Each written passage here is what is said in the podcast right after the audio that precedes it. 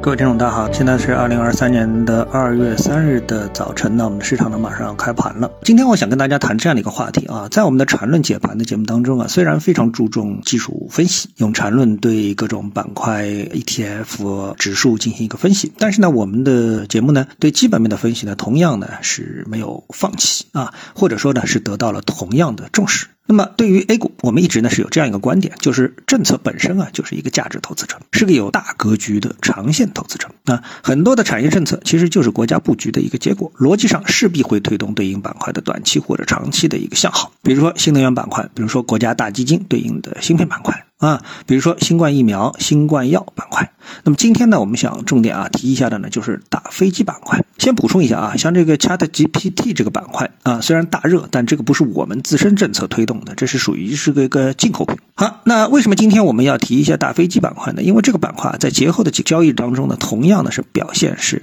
最为抢眼的板块之一。那么我们再看昨天的交易板块涨跌幅当中呢，我们发现啊。跌幅居前的板块当中呢，大飞机相关的就有三个，一个呢是成飞概念，一个是大飞机，还有一个呢是航空发动机。虽然昨天相关的板块跌幅是靠前，但主要原因啊，是因为这段时间啊涨得太好了啊，这几个板块涨得太好了。那么在昨天呢是出现了一个调整。我们看成飞概念啊，那么这个板块呢，昨天为止呢总共呢在四根 K 线，是属于刚刚出炉的这么一个板块指数。那么大家都知道，如果说啊这个某一个热点它不成为大的热点的话，软件公司啊一般呢是不会把它特地设计成为一个指数的啊，这毕竟也要投入到研发的一个过程，对吧？最后证明它这个不了了之，呃，像流星一样飞过，那这个就是证明这家软件公司水平也太差，对吧？那么。在这个成飞概念当中呢，领头羊就是中航电测。那么在昨天的交易当中呢，直接是一个二十厘米的涨停。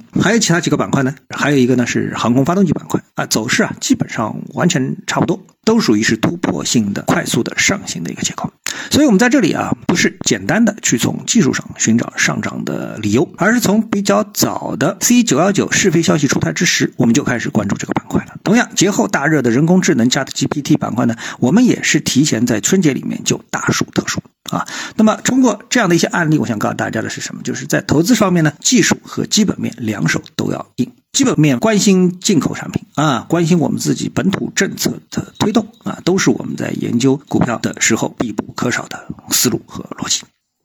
好，那么今天呢，我们就跟大家探讨一下，各位有什么想法或者是感受的话呢，欢迎在评论区里呢一起的交流，也希望各位呢是多多点赞、转发、订阅我的频道专辑啊。我们下期的节目时间再见。